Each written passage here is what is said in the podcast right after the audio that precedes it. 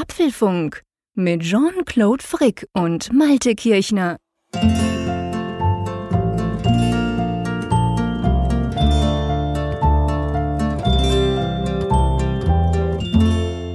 Jean-Claude, du Überflieger. Man gibt sich Mühe. Wir sind ja diesmal ein bisschen später. Einige haben uns auch schon vermisst. Genau. Jean-Claude, du warst ja in Berlin unterwegs und erzähl doch mal kurz, was hast du dort ja, gemacht? Ja, ich war am Mittwoch, also wir nehmen das am Freitagabend spät auf, am 18. November. Und ich war am Mittwoch, ähm, dem 16. war ich in Berlin. Ich war eingeladen von DJI, das ist dieser Hersteller von Drohnen. Die kennt man zum Teil, das sind, ähm, sage ich mal, auf 1200 Euro aufwärts sind das Drohnen. Der hat neue Modelle vorgestellt und hat dazu nach Berlin geladen. Und ähm, ich dachte, hey, spannendes Thema, weil ich mich mit Drohnen bis jetzt noch nicht so wirklich beschäftigt hatte. Ich bin selber noch nie so eine richtig große geflogen. Finde es aber ein spannendes Thema auch. Man sieht sie auch immer öfter. Ja, und dann bin ich hin, ähm, bei uns, das war von Bern und dann nach Zürich und ganz früh am Morgen und dann fliegen. Und dann war es ja so, dass die, die Berlin, äh, erstens hat es Nebel am Morgen, das war schon mal spannend, da musste man ziemlich lange rumkreisen und dann irgendwo auf einem anderen Flughafen landen. Äh, und dann hatten die ja so einen relativ hohen Besuch am ähm, am Mittwoch. Der Obama war ja in Berlin und das hat dann alles so ein bisschen, ich will nicht sagen überschattet, aber wir mussten dann die Drohnen quasi in eine Halle fliegen lassen, weil ein Flugverbot war. Also man durfte da keine Drohnen fliegen lassen nach außen. Ich glaube, man durfte überhaupt nichts fliegen lassen in Berlin die hm, letzten paar genau. Tage. Das war natürlich für die ein bisschen schwierig. Die mussten dann relativ kurzfristig umbuchen, aber wir waren in einer schönen Halle im Spandau und ähm, ja, das war spannend, mal diese, diese, diese Heavy-Dinger zu sehen und, und die sind da wirklich, da gab es so ein paar Freaks, von DJI, die haben dann so diese Profi-Drohnen, weißt du, es gibt da ganz teure, sag ich mal, die auch vor allem für Hollywood-Studios äh, scheinbar sehr, sehr gern gekauft werden, weil die so super gute 4K-Kameras drin haben. Und die sind damit dann durch, durch die Halle geflogen. Und was ich spannend fand, diese Drohnen, die haben inzwischen so Systeme, die kann man natürlich aktivieren oder auch deaktivieren, aber die quasi verhindern, dass du irgendwo dran donnerst, dass du zu hoch fliegst, wenn da oben eben in der Halle zum Beispiel irgendwas ist ja irgendwann mal ein Dach und so. Also das war dann wirklich spannend. Die haben das gezeigt. Da kannst du, ich sag's mal salopp, die kriegst du fast nicht zum Absturz, wenn du all diese Sicherheitssysteme einschaltest. Da ist wirklich Infrarot und Radar und schieß mich tot. Also ich war recht beeindruckt, was, was die inzwischen für ein, für ein Level erreicht haben, die Dinger. Mhm. Ja, ich bin ja froh, dass der Secret Service sich nicht festgenommen hat, weil du da ich glaube, wenn ich genau, wenn ich draußen das hätte steigen lassen, wäre es wahrscheinlich nicht lange gegangen. Da irgendein Helikopter hätten sie abgeschossen oder so. Es war schon recht crazy. Ja, coole Sache auf alle Fälle. Ja, ich sage nochmal herzlich willkommen zu Apfelfunk 37. Also wir sind nicht der Drohnenfunk, sondern immer noch der Apfelfunk und Wir haben auch wieder einige schöne Apple-Themen nach etwas längerer Abstinenz diesmal. Vielleicht noch kurz ein Hinweis in eigener Sache. Wir haben auf apfelfunk.com einige kleine Verbesserungen vorgenommen. Allen voran die Apfel-Experten-Rubrik. Die sieht jetzt so ein bisschen besser noch aus und äh, ja, ist jetzt noch ein bisschen mehr ins Deutsche übertragen. Es gibt außerdem die Möglichkeit, jetzt ein Login anzulegen für einen selbst. Das sei nur kurz am Rande erwähnt, denn wir haben ja einige Nutzer, die da wirklich super mitmachen in der Apfel-Experten-Rubrik. Einerseits Fragesteller, aber auf der anderen Seite, und das ist besonders wertvoll, sinnvoll auch diejenigen, die dort immer wieder versuchen, die Fragen zu beantworten und das mit sehr viel Kompetenz machen. Also ich würde fast sagen, für mich kann ich zumindest sagen, weit mehr Kompetenz als ich habe massiv. In, in solchen ja, Themen. Massiv. Also das Ding heißt, und das echt cool. heißt ja nicht umsonst Experten. Es sind wirklich Experten, die da, die da ähm, arbeiten, die uns da helfen, die da Fragen beantworten. Äh, und ich staune immer wieder und ich lerne auch immer wieder, wenn ich auf apfelfunk.com slash Experten gehe, was da wirklich Spannendes drinsteht. Und der Malte, äh, liebe Hörerinnen und Hörer, ist natürlich ein Norddeutscher, der immer gerne untertreibt. Ich finde, die Sachen, die du da verändert hast, die du da angepasst hast, die sind schon klasse. Also das sind nicht nur kleine Dinge. Du hast da wirklich einiges ähm, rumgeschraubt an apfelfunk.com, weil der Malte, müsst ihr wissen, ist ja unser Webmaster. Ich sag mal salopp, ich quassel ja nur in Bern und er macht das Ganze, er managt das dann alle, alles von sich aus. Und ja, also apfelfunk.com lohnt immer einen Besuch. Wenn ihr schon länger nicht mehr drauf wart, geht doch mal gucken. Ist eine super Seite. Wobei ich sagen muss, dir ist auch so ein bisschen das Understatement zu eigen Jean-Claude. Aber lass uns über die Themen sprechen, die wir diese Woche haben. Äh, gucken wir mal auf das MacBook Pro, denn da hast du, Jean-Claude, ja ein Testgerät erhalten. Das heißt, du hast und kannst uns aus erster Hand berichten, wie die Touchbar sich jetzt in der Realität verhält. Ich habe für meinen Teil mal eine andere Lösung gewählt. Es gibt nämlich einen Software-Emulator für das iPad, mit dem man sich auch eine Touchbar zaubern kann, die man richtig für den Mac nutzen kann. So habe ich es dann auch geschafft, eben eine Touchbar auf den iMac zu bringen. Da kann ich auch mal ein paar Sätze zu sagen. Ja, und, und dann haben wir noch. Dann haben wir noch, äh, der Johnny Eve, beziehungsweise Apple, hat ja ein Designbuch rausgegeben schlappe 300 Dollar kostet das Teil mit, mit ganz viel Designsachen. Da wollen wir drüber sprechen. Was soll das? Wie kam das überhaupt dazu? Und ähm, ja, das werden wir sicher noch beleuchten in dieser Folge. Und dann, wir wollen nicht politisch werden, das haben wir versprochen schon letztes Mal, aber die US-Wahl wirft Schatten, gell? Dass wir nicht politisch werden wollen, haben wir ja so ein bisschen am Intro beim letzten Mal gesehen, was ja auch für Diskussionen gesorgt genau. hat bei einigen Hörern. Äh, wir, wir reden über die US-Wahl und was die Wahl von Donald Trump als neuer US-Präsident dann eigentlich auf die Apple-Welt für Auswirkungen hat. Da, da, gibt es sehr wohl einige Punkte, die sich in die eine, in der einen oder anderen Weise auf Apple auswirken könnten. Einerseits im US-Inland, aber natürlich auch sehr interessant für uns Europäer in der Frage, ja, was kommt davon bei uns an? Was könnte uns drohen? Und da wollen wir mal drüber sprechen. Genau. Ähm, ja, lass uns doch mal loslegen mit dem ähm, MacBook Pro. Wir machen natürlich danach noch Feedback, das wollen wir nicht vergessen. Klar, dafür hat es auch noch Platz in dieser Folge 37. Äh, vielleicht gleich ganz am Anfang, falls ihr euch fragt, warum ich so komisch töne. Ich, hab, ich bin total erkältet. Äh, ich habe mich wahrscheinlich in Berlin erkältet, wobei das Wetter bei uns in der Schweiz ist genau gleich. Es ist nieselig, es ist relativ kühl und neblig. Aber auf jeden Fall, ich habe mich erkältet, drum ist meine Stimme so ein bisschen angeschlagen. Also bitte, ich bitte das mir zu verzeihen. Ich versuche nicht zu fest zu husten, aber kann gut sein, dass das zwischendurch mal passiert. Aber ähm, ja, ich habe seit gestern das MacBook Pro mit Touchbar. Ich habe seit zehn Tagen das MacBook Pro, das kleine, das 13er, ohne Touchbar. Und jetzt eben seit gestern habe ich das 15er von Apple bekommen als Testgerät mit der Touchbar. Ähm, bevor ich darüber spreche, ich finde es spannend, lass uns das mal umdrehen. Ich habe nämlich das gleiche gemacht wie du. Du hast ja die Touchbar ich sage mal, emuliert auf dem iPad. Mhm. Ich habe eine App gefunden vor zehn Tagen, die das Ganze nicht auf dem iPad, sondern ganz generell auf dem Mac emuliert. Diese ähm, App heißt Touché. Und die macht eigentlich genau das Gleiche. Man hat quasi dann eine Touchbar und wenn man dann zum Beispiel, die kann man über Stock legen. Und das ist spannend, weil das sind ja nicht, gell, korrigier mich, das sind ja nicht Dinge, die sich einer ausgedacht hat, so könnte die Touchbar aussehen, sondern das sind eigentlich Erweiterungen, die die Funktionalität der Touchbar, die ja in OS X drin ist, sorry, in Mac OS heißt ja jetzt, ähm, quasi einfach sichtbar machen, gell? Weil mhm. das ist nämlich spannend. Seit ich gestern jetzt die echte Touchbar habe, habe ich festgestellt, dass diese App, ich habe jetzt die Touché-App gebraucht, die ohne iPad quasi, wo du es einfach auf den Bildschirm legst. Und die zeigt wirklich genau das Gleiche an. Also das ist nicht so, dass einer das versucht nachzubauen, sondern eigentlich greift er auf die Funktionen von Mac OS Sierra zu, die schon drin sind. Richtig? Genau.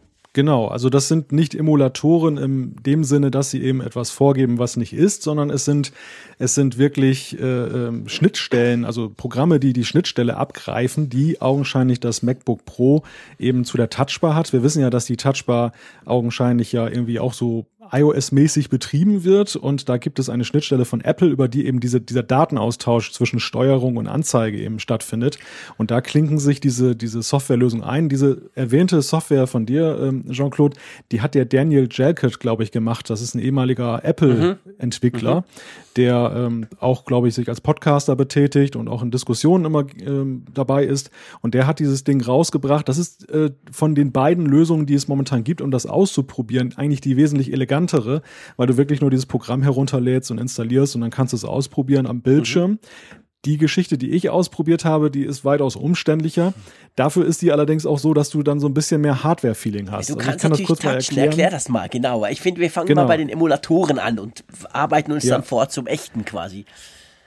Also dieser, dieser Emulator für das iPad, der läuft so, du hast einerseits eine Software für den Mac, die nennt sich Touch Server. Ähm, ich stellte dann schnell fest, dass der, dass diese Software nicht lief, weil sie nämlich ein Update von Apple benötigte, dass nämlich dann, es gibt ein, von macOS Sierra eine neue Version, die nicht an alle, alle ausgespielt wurde, also zum Beispiel nicht an die iMacs, sondern jetzt für das MacBook Pro natürlich äh, herausgegeben wurde. Die kann man sich aber auf der Support-Seite von Apple herunterladen, dieses kleine Update. Und dann hat man die entsprechende Bildnummer, um dann diese Schnittstelle eben zu aktivieren und dann der Touch-Server stellt das dann bereit okay. eben für das iPad. Und für das iPad ist es allerdings so, und da wird es dann ein bisschen fusselig, du musst mit Xcode, der Programmierumgebung oh. Äh, von Apple, musst du dann diesen Quelltext, der dir da geliefert wird, in diesem Open Source Paket kompilieren und auf dein iPad spielen und dann kannst du das ausführen und äh, dann geht's eigentlich kinderleicht ab dem Punkt. Dann kannst, kann, verbindet sich das und Aha. dann kannst du die Touchbar ausprobieren. Da habe ich einfach mal das iPad hier von meine, von meine drahtlose Tastatur cool. gelegt, von den iMac und habe das mal so ein bisschen ausprobiert. Und das war natürlich schon ganz drollig, weil das ja auch so ein bisschen meinem, meinem Wunsch entspricht, ja. dass wir das irgendwann mal für, für den iMac haben. Und äh, ja, also du hast echt so ein bisschen Feeling, das iPad ist von der Breite her ähm, beziehungsweise von der, es ist ja im Querformat, aber die, die, die Breite der Touchbar ist dann geringer als bei dem echten Gerät. Das muss man berücksichtigen. Mhm. Es ist jetzt nicht so eins zu eins. Aber dennoch ist es eben, es gibt ja einen Eindruck davon, was du machen kannst. Ne? Du hast diese ganze Apple-Software, die das jetzt schon unterstützt. Es gibt ja auch schon erste Drittentwickler-Apps, die das auch mhm. können. Und du kannst dir echt mal so live ja. angucken, was bringt die Touchbar. Ja, und da bin ich jetzt natürlich gespannt, wie dein Feeling so ist mit dem echten Gerät. Genau. Ähm, also ich muss wirklich sagen, dass vielleicht als, als gleich, gleich vorneweg, ich bin extrem beeindruckt. Ich habe es jetzt erst knapp 24 Stunden. Also ich habe zum Beispiel bei Final Cut Pro noch kein Video geschnitten. Ich habe jetzt eins. Das möchte ich dann am Wochenende noch bearbeiten. Aber ich bin wirklich beeindruckt. Ich bin, ich, ich habe es von Anfang an gesagt, als sie das vorgestellt haben, fand ich für mich persönlich, habe ich das Gefühl, das ist eine super Lösung. Das ist mal echt was Kreatives. Das ist eigentlich fast kreativer, als einfach den Touchscreen zu nehmen oder den Bildschirm und zu sagen, ja, okay, jetzt drückst du da drauf rum, ohne dass man eben viel im System ändert, wie das ja bei Windows 10 teilweise der Fall ist, ähm, das, das, das ist spannend, das macht Sinn. Also der Safari-Browser zum Beispiel, ähm, da siehst du dann Tabs, da siehst du neuen Tab öffnen, da siehst du Favoriten, da siehst du gewisse, die sind einfach da und das verändert sich natürlich kontextabhängig, ähm, abhängig, je nachdem, was du machst, manchmal sogar innerhalb der App ich arbeite viel mit Pixelmator, das kennt ihr sicher, das ist ja so, ein, so eine Art äh, Photoshop, nur ist es viel, viel günstiger, kann aber unglaublich viel und gerade für mich als Blogger, der ja, äh, Photoshop benutze ich auch, aber das kann viel zu viel, da brauche ich wahrscheinlich drei Prozent, wenn es hochkommt, der Features. Pixelmator ist da eigentlich besser auf mich angepasst. Die unterstützen das schon mit einem Update, welches seit dieser Woche vorliegt und das ist einfach sehr, sehr praktisch. Du gehst auf ein Bild, was ich ganz cool finde, gerade im, zum Beispiel jetzt Pixelmator, aber auch in der Fotos-App von Apple selber, du kannst dann halt den Fullscreen-Modus wählen und normalerweise siehst du ja im Fullscreen-Modus nicht allzu viel, manchmal gar keine Bearbeitungstools und du hast jetzt diese entsprechenden Bearbeitungstools halt unten auf dieser Touchbar. Und es ist erstaunlich, ich, ich weiß nicht, ob sie eine spezielle Legierung hat noch oben dran. Also es ist nicht so glatt, wie das zum Beispiel ein Bildschirm ist. Es ist irgendwie, es ist noch schwierig zu sagen. Es ist der Finger rutscht gut drüber, aber er hat eben so ganz, ganz klein wenig noch einen, äh, einen Halt oder eine Bremse, sage ich mal. Dadurch trifft man eigentlich die Funktion sehr gut und wenn man irgendwas scrollt, sei das durch Bilder oder sei das so Slider, die dann dort eingeblendet werden, dann muss ich sagen, funktioniert das extrem akkurat. Ich muss vielleicht sagen, ich habe das 15er MacBook Pro mit der Touch, äh, Touchbar. Das 13er wäre für mich persönlich wahrscheinlich das Modell, das ich dann nutzen würde. Das 15er ist für mich zu groß, weil ich bin viel unterwegs. Aber dort ist es natürlich ein bisschen größer als beim, beim 13er. Aber das funktioniert sehr, sehr gut. Und selbst im Mail, es ist spannend. Du, du kannst ja seit, seit macOS, ich glaube schon seit zwei oder drei Versionen, wenn du was schreibst, macht er dir ja Vorschläge. Und diese Vorschläge erscheinen jetzt natürlich in der Touchbar. Die erscheinen zwar auch auf dem Screen, aber eigentlich in der Touchbar. Und du kannst sie dann, wenn du siehst, gleich ein, ein kompliziertes Wort oder so, siehst du das, kannst du dann dort draufdrücken, da wird das entsprechend eingefüllt. Das fühlt sich ich sag mal, ich habe heute viele E-Mails geschrieben mit der normalen Mail-App von, von, von Apple. Da ist das schon integriert und das fühlt sich vielleicht am Anfang etwas ungewohnt an, wenn du da drauf drückst. Aber dann, muss ich wirklich sagen, bist du extrem schnell, weil, weil er meistens recht akkurate Vorschläge macht. Ähm, zum Beispiel nur diese eine Funktion. Und das ist wirklich, also ganz ehrlich gesagt, ich habe im Moment leider kein Budget für ein neues MacBook und ich habe ja noch ein MacBook Pro, das ist zwar schon dreieinhalb Jahre alt, aber das läuft ja super gut und es macht alles, was ich brauche. Aber ich, ich muss ganz ehrlich sagen, ich hatte schon sehr lange, also gefühlt mindestens drei Jahre, seit dem iPhone 6, dieses, das war ja ein großes Update, weil es ganz ein anderes Format hatte, hatte ich bei einem Apple-Produkt nicht mehr das, dieses, dieses wirklich muss ich haben Gefühl, wie jetzt beim neuen MacBook Pro. Also das Ding mit der Touchbar, das, das, das übt auf mich ein ganz, ganz starkes, hey, sofort kaufen, muss ich haben Gefühl auf. Ich finde das echt super. Hm. Ja, das ist interessant, dass, dass sich dieses Gefühl, was du nach der Keynote mhm. ja schon beschrieben hast, jetzt auch dann beim Absolut. realen Gerät ja. dann bestätigt hat. Wie, wie geht es dir mit der Ergonomie? Das war ja auch so eine Fragestellung, so langer Arm, gerade beim 15 Zoll Gerät ist das ja dann auch schon ein etwas weiterer Weg zur Touchbar. Äh, jein, also die Tastatur vom 15 Zoll ist ja genau die gleiche wie beim 13 Zoll. Also du hast einfach auf der Seite mehr Platz und du hast unten dieses gigantisch große Touchpad. Dadurch hast du natürlich ein bisschen mehr Platz oder Raum quasi, aber wenn du schreibst, ist es genau gleich. Also die Tastaturen dieser beiden Modelle sind die gleichen. Ich habe das überprüft und das ist wirklich so. Also auch beim kleinen MacBook Pro ist genau die gleiche Tastatur drin. Demzufolge ist dann die Touchbar oben ja auch gleich. Das widerspricht jetzt dem, was ich vorhin gesagt habe. Logischerweise ist sie gleich groß. Ähm, und äh, das ist eigentlich lustigerweise überhaupt kein Problem. Und ich habe das Gefühl, ich habe mir heute überlegt, warum geht das so hm, so einfach? Warum passt das so gut, auch mit den Fingern und irgendwie? Und ich glaube, das ist jetzt eine Theorie nach 24 Stunden. Wir können dann nächste Woche und übernächste Woche, wenn ich das Gerät ein bisschen länger im Einsatz habe, nochmal drüber sprechen. Ich glaube, es liegt an der neuen Tastatur. Weil die Tastatur vom MacBook Pro ist ja die verbesserte, aber letztendlich diese Tastatur, die wir schon beim MacBook hatten, diese extrem flache mit diesem Butterfly-Mechanismus Tasten. Und ich glaube, das ist genau der Clou. Wenn man die Tastatur genommen hätte vom vorherigen MacBook Pro, die in Anführungszeichen normale, mit dem deutlich größeren Hub, ich glaube, da hätte es nicht so gut gepasst. Aber mit dieser Tastatur, die ist ja extrem flach und wenn du die Tasten drückst, das sind ja vielleicht ein, zwei Millimeter höchstens, wo die überhaupt ähm, quasi gedrückt werden. Und dadurch irgendwie sind die Tasten sehr flach und das passt einfach gut. Man kommt problemlos jederzeit mit dem Finger an diese Touchbar, ohne dass man jetzt das Gefühl hat, man müsse sich verrenken oder man müsse irgendwas tun. Also neue Tastatur, diese ganz flache, die übrigens deutlich besser ist als beim Mac Pro. Beim Mac Pro, ihr erinnert euch vielleicht, habe ich schon ein paar Mal im Apfelfunk gesagt, kam ich ja gar nicht gut zurecht. Ich hatte echt Mühe mit der Tastatur, ähm, habe mich dann zwar dran gewöhnt, war aber nicht so super happy. Jetzt mit der neuen MacBook Pro Tastatur, mit diesem Butterfly 2.0, sagen sie dem, glaube ich, das ist viel, viel besser geworden. Der Anschlag ist deutlich besser, deutlich stärker, spürbar als vorher. Und ich glaube, die Kombination aus dieser neuen Tastatur und eben der Touchbar, ich glaube, das ist genau der der Clou, warum man eigentlich es fühlt sich so natürlich an. Man hat gar nicht das Gefühl, ah, jetzt muss ich da mit dem Finger und das ist komisch und ganz anders als früher. Also überhaupt nicht. Ganz ehrlich gesagt, die Umstellung vom Touchpad auf dieses neue Touchpad mit Force äh, Feedback habe ich auch schon drüber gesprochen, wo ich ja immer so ein bisschen Mühe habe damit die war für mich viel größer als jetzt die Umstellung quasi, ich habe diese Touchbar und nutze sie eben auch im, im Unterschied zu dieser obersten Funktionstastenreihe. Also das geht irgendwie völlig hm. logisch von sich. Hm. Ja, da scheiden sich ja so ein bisschen die Geister, wenn ich die ersten Rezensionen auch der großen Tech-Blogs und Tech-Seiten lese. Die einen bestätigen genau das, was du sagst, dass die Tastatur jetzt eine Verbesserung ist gegenüber der vom MacBook. Andere wiederum sagen, ja, mag ja sein, aber ist eigentlich das gleiche inkariert jetzt äh, von der Problematik des Empfindens. Mhm. Das, das ist, glaube ich, nach wie vor so ein bisschen so ein, so ein Faktor, der es ist eine Umgewöhnung. polarisiert. Die Tastatur ist definitiv ja. eine Umgewöhnung. Ähm, ich kann dir nicht genau sagen, warum es mir diesmal so viel leichter fällt. Ich habe im Büro ja auch ein MacBook Pro, aber vom letzten Jahr, also mit der ganz normalen Tastatur, nicht ein MacBook. Und dieses Mal ist mir jetzt wirklich der Umstieg super leicht gefallen. Ich habe heute den ganzen Tag drauf geschrieben, ohne irgendwelche Probleme. Bin sogar inzwischen überzeugt nach 24 Stunden, die Tastatur ist deutlich besser als die, die ich vorher hatte, bei meinem in Anführungszeichen alten MacBook Pro.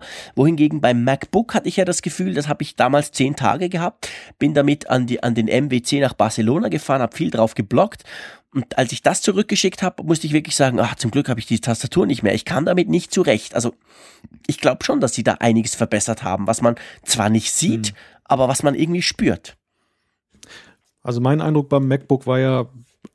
eigentlich auch der, dass es ungewohnt war. Allerdings habe ich das Ganze nicht so kritisch mhm. gesehen wie die meisten. Aber es ist wirklich Geschmackssache und hängt auch so von den individuellen Vorlieben ab. Also Tastaturen sind ja sowieso so ein, so ein wirklich sehr subjektives Absolut. Thema. Ich, ich sehe das auch teilweise bei Kollegen, die eben auch darauf schwören, lieber auf Notebook-Tastaturen herumzuhämmern. Mhm. Und es gibt andere, die, die wollen auch so ganz klassisch die alte Sherry am liebsten, ja, genau. wo du noch richtig einen Anschlag hast.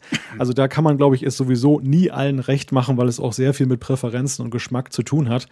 Zu Touchbar vielleicht noch ein Wort. Ich meine, meine Eindrücke sind ja jetzt alle basierend auf dem Emulator und dementsprechend mhm. ähm, nicht repräsentativ, weil ich auch noch hoffe, dann demnächst eben ein MacBook Pro mit der Touchbar mal in echt mhm. für längere Zeit testen zu können. Ich für mich habe allerdings festgestellt, es ist so in der Benutzerführung für mich schon irgendwo eine Umgewöhnung, die erstmal stattfinden mhm. muss. Also es gibt, es gibt Apps, da ist es wirklich sehr intuitiv, ja. wo du sagst, da, da denkst du nicht lange drüber nach, sondern du drückst gleich auf den Knopf auf der Touchbar. Ja. Und es gibt eben aber auch andere Apps, ja, da stellt sich die Frage, ob man es wirklich benutzen wird, ob es Sinn macht oder beziehungsweise so.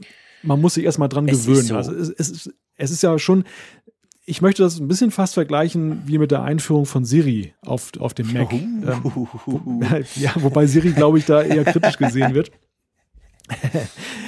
Aber es ist ja eigentlich ein klassisches iOS-Element, mhm. was wir hier jetzt dann eben auf der Mac-Plattform vorfinden. Das und so. äh, diese Software-Tasten, diese Ergänzungsvorschläge, mhm. das geht ja auch alles in die Richtung, wir kennen es von iOS, es kommt einem vertraut vor, wenn das man stimmt, das vor sich hat. Das stimmt.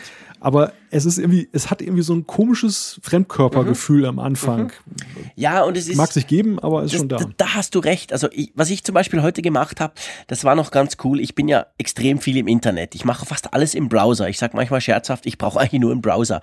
Ähm, und ich habe den Safari, der natürlich die Touchbar perfekt unterstützt, und dann den Chrome. Normalerweise mache ich alles im Chrome. Und der Chrome im Moment hat natürlich noch keinerlei Unterstützung der Touchbar. Und ich habe so ein bisschen verglichen. Ich habe mir so ein paar Webseiten auf den Safari gelegt, ein paar auf den Chrome und habe dann so ein bisschen geguckt, rauszufinden, bringt mir die Touchbar was? Brauche ich die quasi mehr? Und äh, natürlich, es mag jetzt auch sein, hey, es ist neu, es ist fancy, ich hab's, es ist cool, äh, also brauche ich es auch ein bisschen mehr. Das möchte ich gar nicht in Abrede stellen. Aber ich hatte schon den Eindruck im Safari, dass ich dann tatsächlich ab und zu da unten was gedrückt habe oder den Tab wechseln zum Beispiel etwas, was ich, ich habe immer extrem viele Tabs offen und das ist so easy auf der Touchbar schnell das anzuwählen, wenn du nicht allzu viel aufhast, zum Beispiel so fünf oder sechs, da siehst du sogar die Vorschau quasi auf der Touchbar, so wie die Seite aussieht, da siehst du gleich, okay, das ganz weiße da ist Twitter und das andere hier ist irgendwie das und so. Das habe ich schon noch gerne genutzt. Und, und, aber klar, ich meine, du kannst im Chrome-Browser auch gut surfen. Das stört dich in dem Sinn nicht. Was mir aufgefallen ist, ist, dass ich glaube, Apple ist noch recht selber noch recht zurückhaltend mit den Möglichkeiten, weil zum Beispiel es gibt ja, wenn du gar nichts offen hast, also nur den Finder quasi, dann hast du ja die Standardmöglichkeit, also so quasi Lautstärke an, aus etc. oder Helligkeit, hast du ja eben da diese Tasten auf der Touchbar.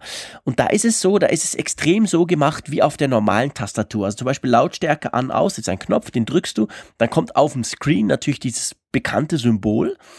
Und da merkst du dann zum Beispiel, da fände ich es jetzt noch praktisch, wenn du auf der Touchbar danach quasi den Status sehen würdest. Also im Sinne von die Tastatur, also der Knopf, den ich drücke, der ist dann irgendwie, ich weiß nicht, rot oder irgendwie äh, hinterlegt oder man sieht dem an, dass er gedrückt ist. Weißt du, was ich meine? Also quasi jetzt bei Laut, mhm. Lautstärke, äh, also on oder off. Bei mir ist meistens off. Ich habe meistens mein, mein Ding ganz ausgeschaltet, den Ton. Und das, natürlich siehst du es oben, wenn du, wenn bei, beim Lautsprecher, du siehst es auf der Touchbar unten, dass der Lautsprecher, der andere, wo du die Lautstärke drüber veränderst, dann keine kleinen Wellen vorne dran hast. Aber da würde ich mir jetzt vorstellen, das ist genau so gemacht, wie man sich gewöhnt ist von der normalen manuellen Tastatur. Du drückst es, es macht was, aber danach ist der Knopf ja gleich. Und da denke ich aber ja, hey, okay, aber das ist jetzt ein, ein Multitouch-Screen.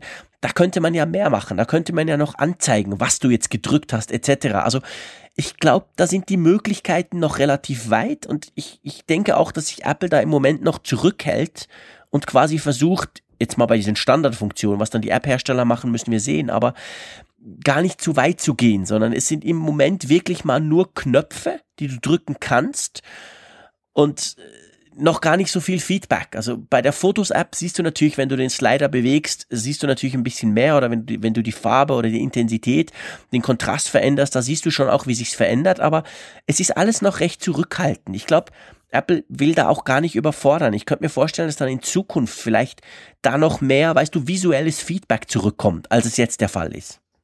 Hm. Ja gut, das ist natürlich Software-Evolution.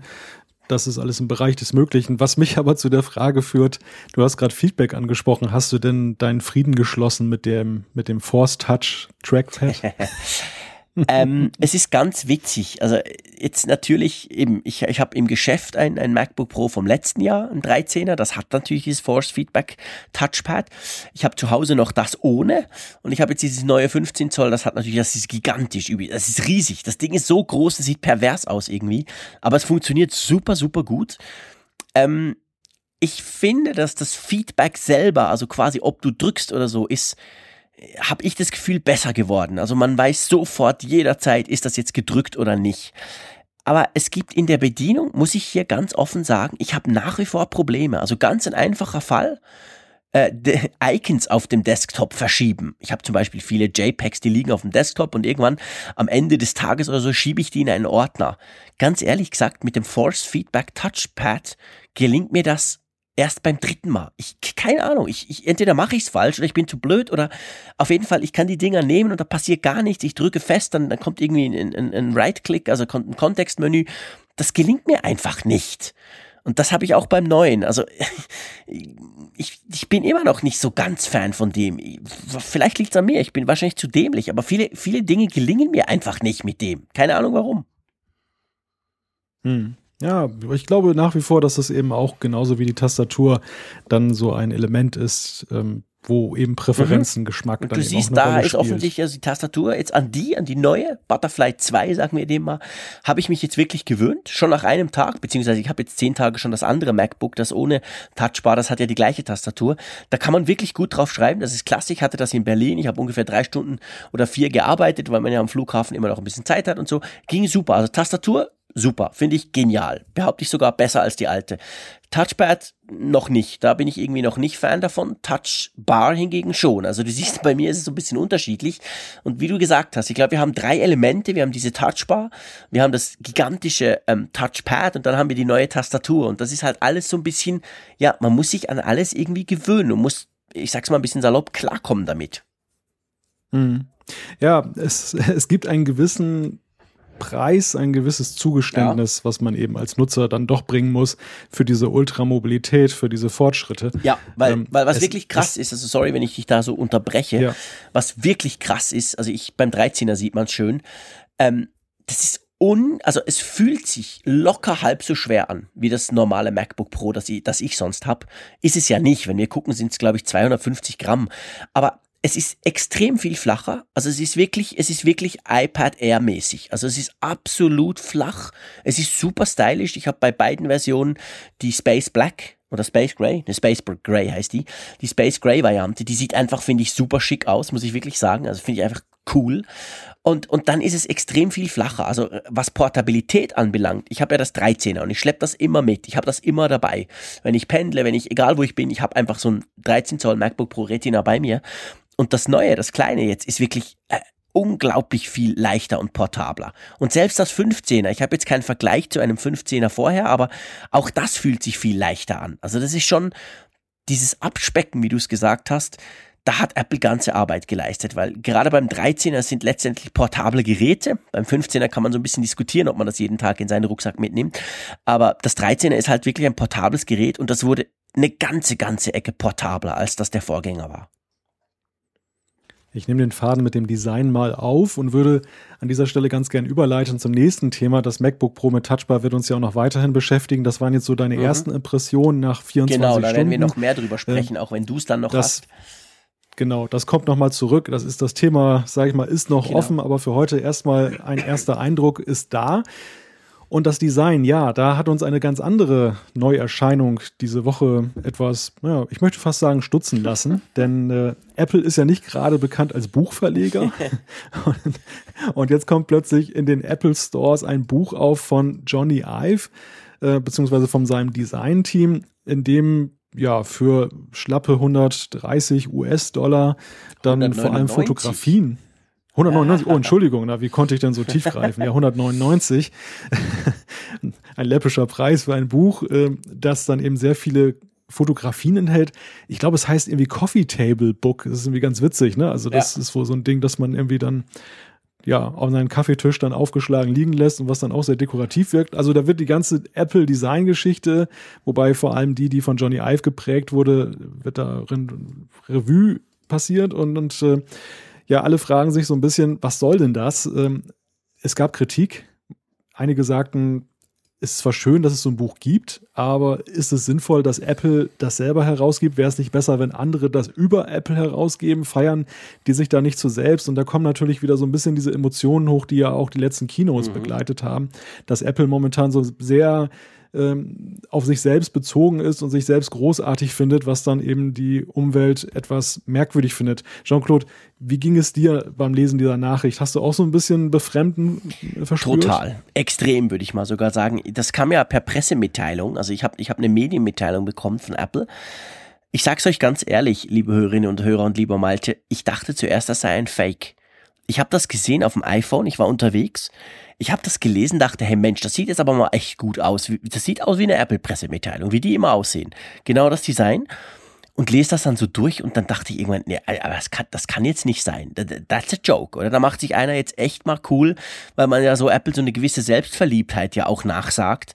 Äh, und dem Johnny Eve sagt man das ja auch so ein bisschen nach. Und ich dachte, also ich dachte relativ lange, it's a joke. Das kann ja wohl nicht, das kann ja nicht ernst gemeint sein. Ich meine, klar, die Fotos sind super, ähm, sind aber letztendlich Pressefotos, die man eigentlich, ich habe das, habe das Buch selber nicht, ich habe die 300 Seiten nicht angeguckt, aber ähm, wenn man so die Vorschau und auch auf der Apple-Seite selber im Online-Store, wenn man sich das anschaut, sieht das für mich nach Bildern aus, die man auch sonst irgendwo kriegt. Ähm, Apple beschreibt da in der Medienmitteilung dann noch, dass das, ähm, dass das Papier speziell ist und handgeschöpft und siebenfach gefaltet und schieß mich tot. Äh, also ganz ehrlich gesagt, ich bin ein bisschen ratlos damit. Ich, ich, ich äh, so, also for what? Ich verstehe das nicht und ich habe auch nichts Positives über dieses Buch gelesen, ehrlich gesagt. Und die meisten, die sich darüber zum Teil recht heftig auch lustig gemacht haben, das konnte ich irgendwie nachvollziehen. Was soll der Scheiß? ja, was soll das? Äh, ich glaube, das ist ein Zugeständnis einmal mehr an Johnny Ive. Ja, wahrscheinlich. Es, es kursiert ja schon, schon länger, dass Johnny Ive ähm, ist ja so ein bisschen der kleine Star bei Apple, ist eine ganz zentrale, wichtige Figur, weil eben er das Design ja geprägt hat, was in der Steve Jobs-Ära so erfolgreich war. Und äh, Steve Jobs war ja eigentlich derjenige, der ihn irgendwie immer bei der Stange gehalten hat. Seitdem er weg ist, hat es so ein bisschen den Anschein, als wenn man eben guckt, ja, wir haben jetzt niemanden mit dem Charisma, aber wir müssen ihm irgendwie was geben, damit er da bleibt, damit er nicht die Lust mhm. verliert, weiter Geräte zu designen. Und es kursiert ja nach wie vor diese Aussage, dass ja die Apple Watch ja auch so ein Zugeständnis an ihn war, dass es auch so sein Kind war, vor allem diese goldene Variante, die ja nun auch so ein bisschen mysteriös anmutete, mhm.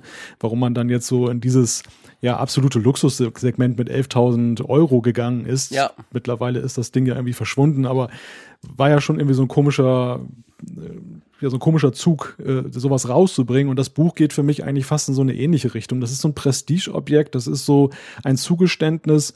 Und ähm, da drückt man bei Apple, glaube ich, wirklich alle Hühneraugen zu, dass man das dann so, so rausbringt, weil es ja irgendwie so rein gar nicht so ins Konzept passt. Also es ist ja schon irgendwie ein bisschen befremdlich. Nee, vor allem, es ist so, äh, wie soll ich sagen, es ist so, ähm, wir haben ja schon viel darüber gesprochen, ob jetzt Apple die Pro-Nutzer noch ernst nimmt oder nicht, oder ob sie wirklich eine reine Consumer-Oriented Company sind, die wirklich nur auf den breiten Massenmarkt gehen.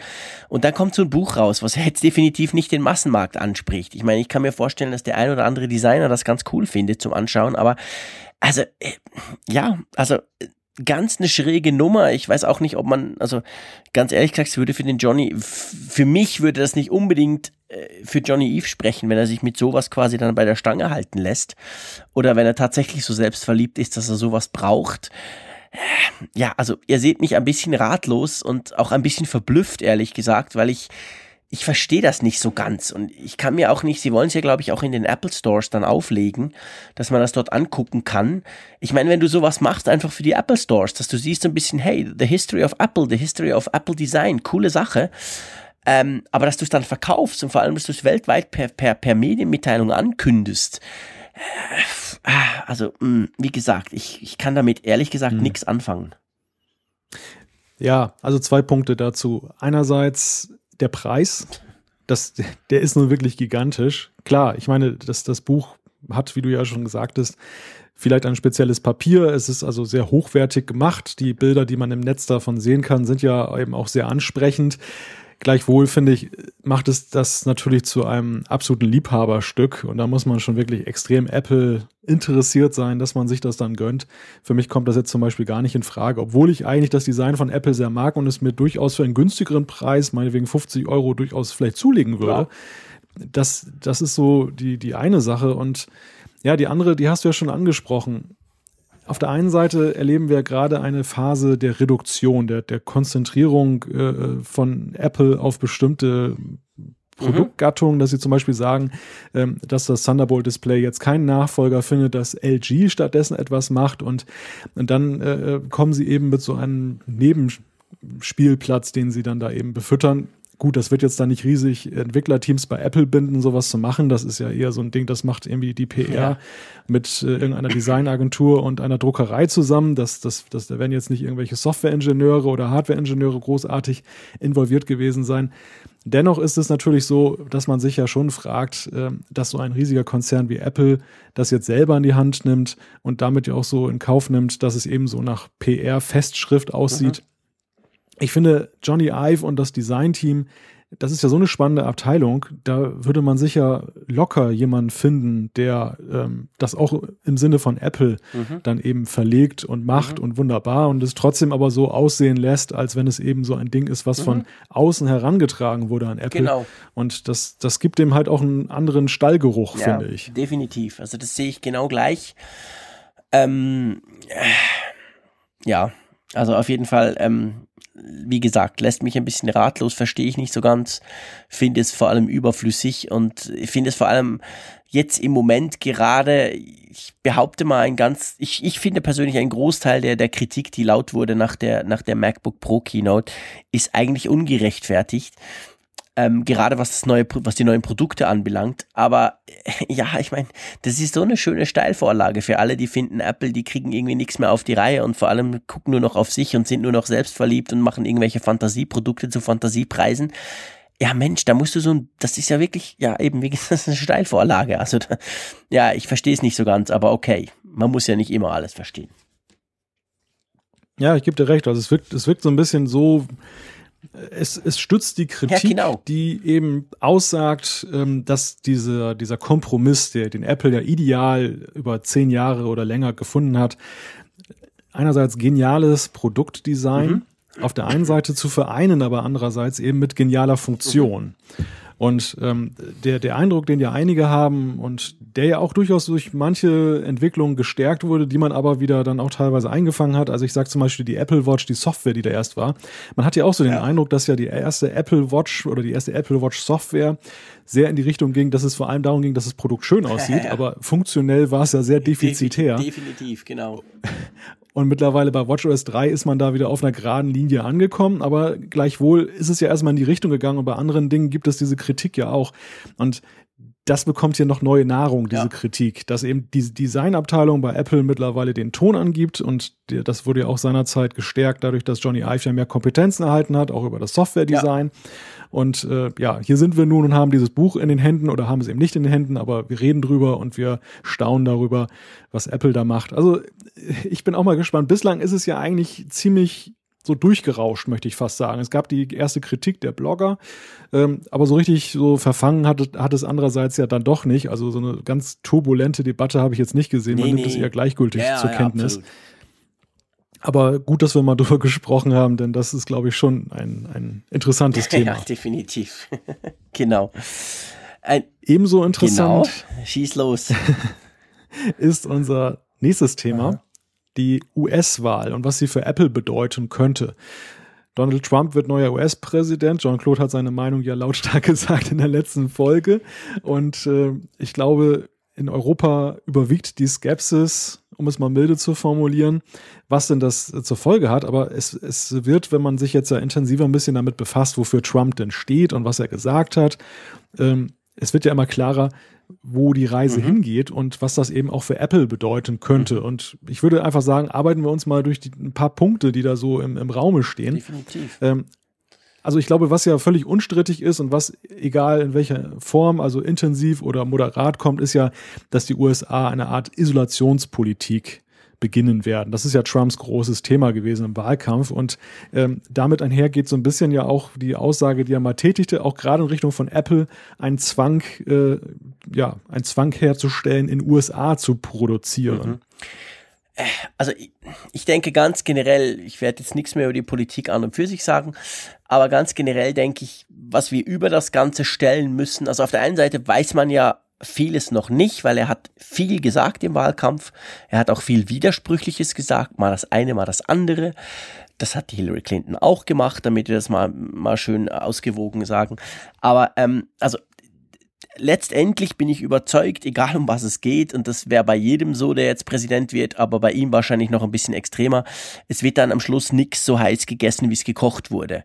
Also von dem her muss man über alles stellen, ob es dann wirklich in der Konsequenz, wie das natürlich in einem so völlig überspitzten Wahlkampf der Fall war, dann auch schlu am Schluss auch tatsächlich passiert, das wissen wir nicht. Aber du hast recht, er hat vor Amerika. Er ist jetzt nicht unbedingt ein Freund des Freihandels und möchte eigentlich da mehr einerseits in den USA produzieren, andererseits vielleicht sogar mit Zöllen versuchen, gewisse Dinge zu, zu stoppen. Da hat ja auch China diese Woche schon relativ mal so, ich sag mal, prophylaktisch ziemlich tough reagiert.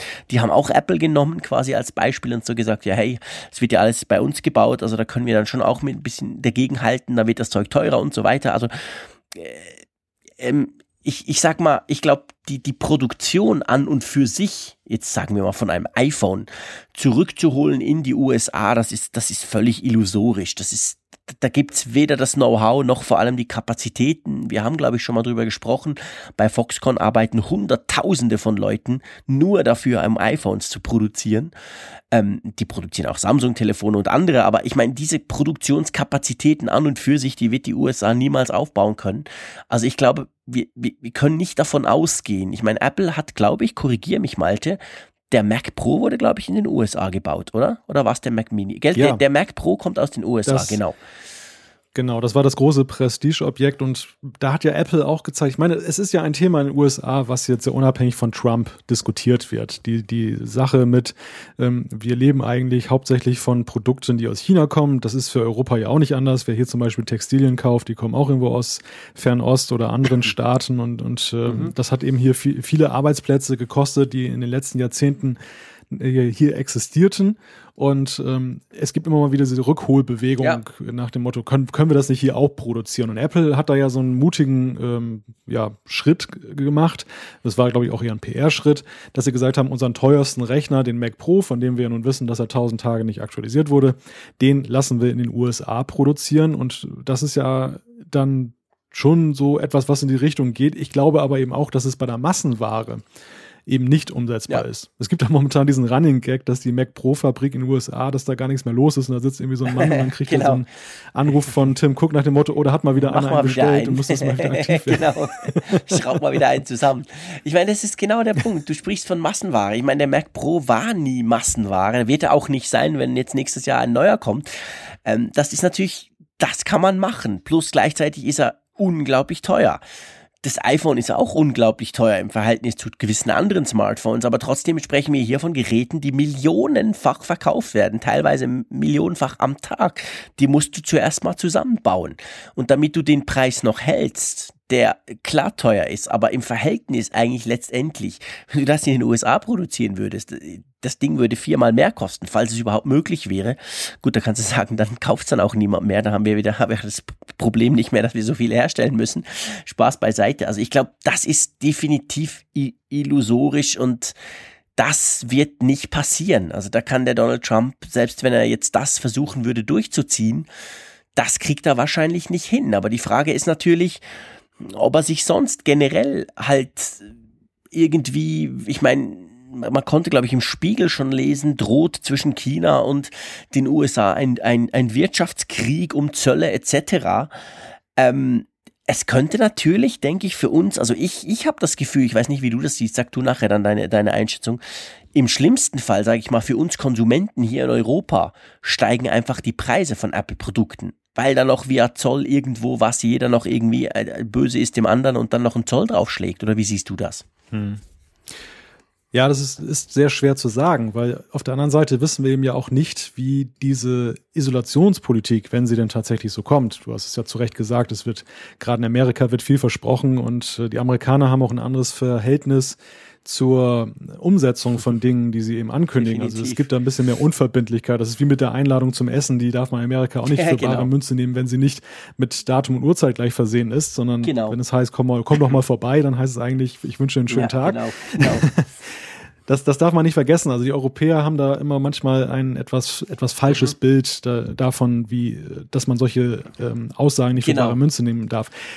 Wenn aber die USA wirklich in so eine Isolationspolitik kommen, dann ist es ja auch so, dass es ihnen wirtschaftlich, glaube ich, nicht so gut bekommen wird. Das heißt, der Dollar wird ja auch an Wert verlieren. Es könnte natürlich sein, dass dann eben das wieder das so kompensiert, äh, dass dadurch, dass dann zum Beispiel der Euro wieder stärker wird, der ja in letzter Zeit auch ein bisschen geschwächelt hat und dadurch sind ja Apple-Produkte hierzulande auch teurer geworden, ja. ähm, dass das wieder so ein bisschen das kompensieren würde, was dann so eine Strafzollpolitik eben auslöst. Insofern, es ist ein bisschen Kaffeesatzleserei. Ja.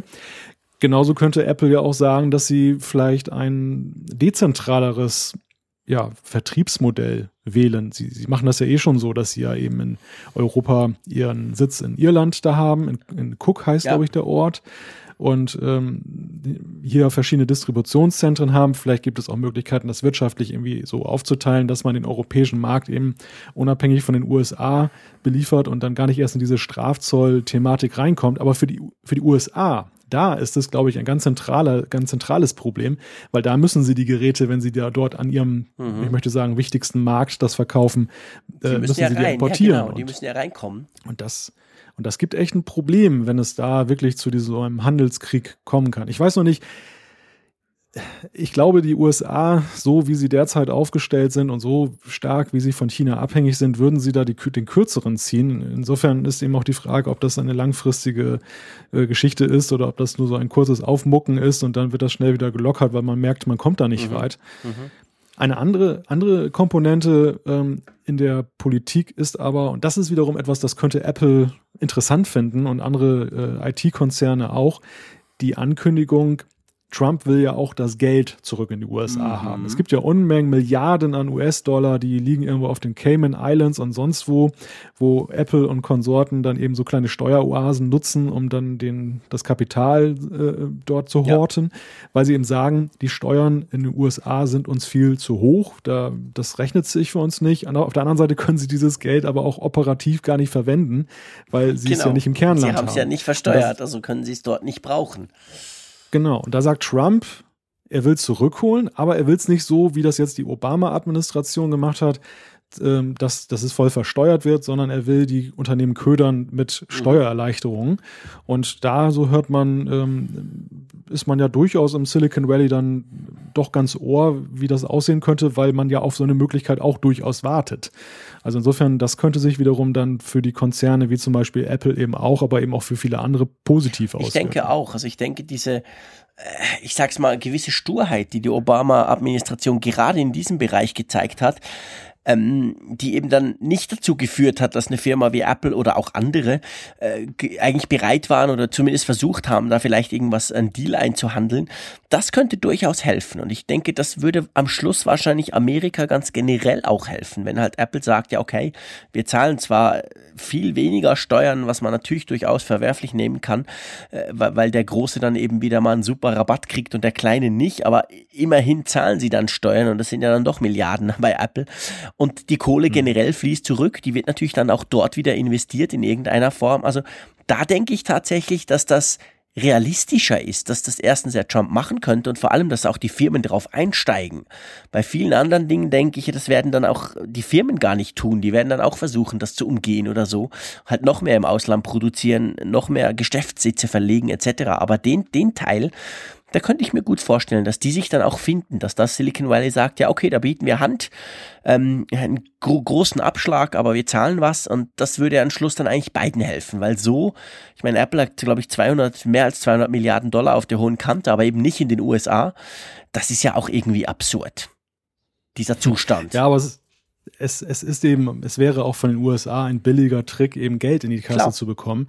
Nach dem Motto, naja, von 200 Milliarden so und so viel Prozent sind immer noch ein paar genau, Milliarden. Genau, ist immer noch besser, und, als wenn du gar nichts kriegst. Besser als gar ja. nichts, richtig.